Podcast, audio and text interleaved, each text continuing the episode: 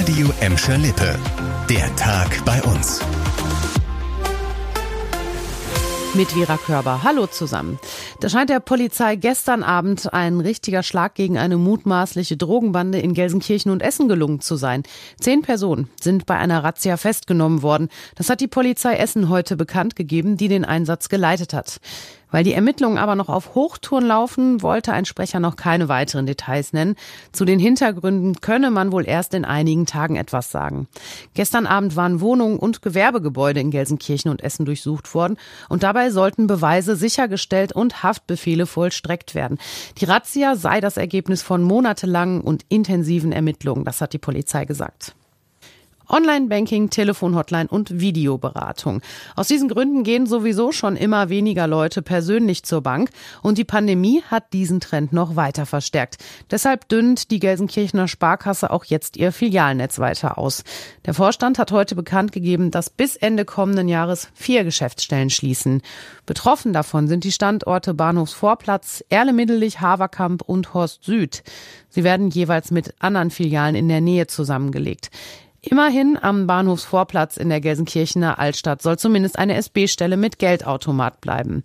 Nach den Filialschließungen hat die Gelsenkirchener Sparkasse dann noch insgesamt 19 Geschäftsstellen und 63 Geldautomaten in der Stadt.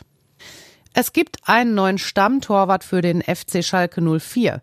Auf Leihbasis soll der 30-jährige Alexander Schwolo für ein Jahr nach Gelsenkirchen kommen. Das hat der Verein heute bestätigt. Schwolo stand bisher bei Hertha BSC im Tor. Jetzt soll er aber einen Vertrag bei Schalke unterschrieben haben. Schwolo war 2020 schon mal als potenzieller Torwart für den S04 im Gespräch. Aber zu diesem Zeitpunkt war er noch beim SC Freiburg und Schalke konnte noch nicht die geforderte Ablösesumme zahlen. Deshalb ging es für den Torwart jetzt erstmal zu Hertha BSC, aber nach langen Verhandlungen zwischen Schalkes Sportdirektor Ruven Schröder und dem Hertha Sportchef soll er es jetzt doch noch nach Gelsenkirchen geschafft haben.